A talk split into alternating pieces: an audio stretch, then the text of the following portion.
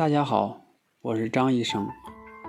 今天继续和大家分享：散瞳对孩子的眼睛有伤害吗？经常啊，有家长会问：孩子这么小，散瞳会不会对眼睛有伤害呀？上次检查散过瞳了，这次还需要散瞳吗？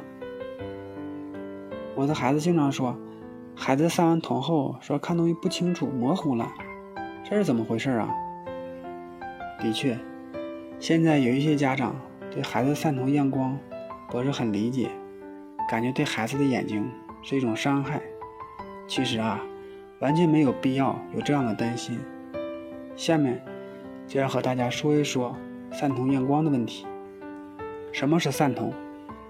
散瞳验光是俗称，医学专业上叫睫状肌麻痹验光，是在验光前。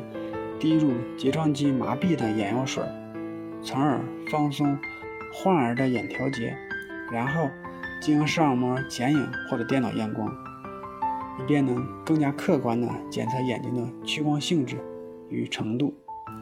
由于目前所有的睫状肌麻痹药物都带有散瞳的作用，所以俗称又叫做散瞳验光。散瞳验光的目的并不在于散大瞳孔，而是通过药物。使眼内睫状肌充分麻痹，消除睫状肌收缩引起的调节作用，从而使验光的结果更加客观、准确、可靠。根据散瞳验光后恢复的时间，可分为快速散瞳验光和慢速散瞳验光。慢速散瞳使用的药物是阿托品，一般需要二到三周才能恢复到正常。这种方法比较适合于年龄偏小的儿童。或患有远视及弱视的孩子，快速散瞳验光使用的药物是复方托宾卡胺，一般在一个小时内可将瞳孔散开，一般四到六小时后便可恢复到正常，适用于十四岁以上的孩子。散瞳对眼睛有什么危害吗？散瞳验光对眼睛没有危害，其作用。是使眼睛的睫状肌麻痹、调节放松，获得准确的屈光状态。对于那些由于调节痉挛而产生的假性近视，及某些调节过度产生的视疲劳或近视进展过快，睫状肌麻痹药还有很好的治疗效果。在睫状肌麻痹调节放松的同时，也会出现瞳孔散大的副作用，从而引起畏光和视近模糊的现象。但当药物效果消失后，瞳孔还会恢复到之前的大小。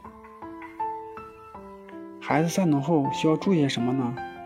首先，散瞳期间由于看近会模糊，家长不要让孩子看书，不要让孩子随便跑动，避免受到伤害。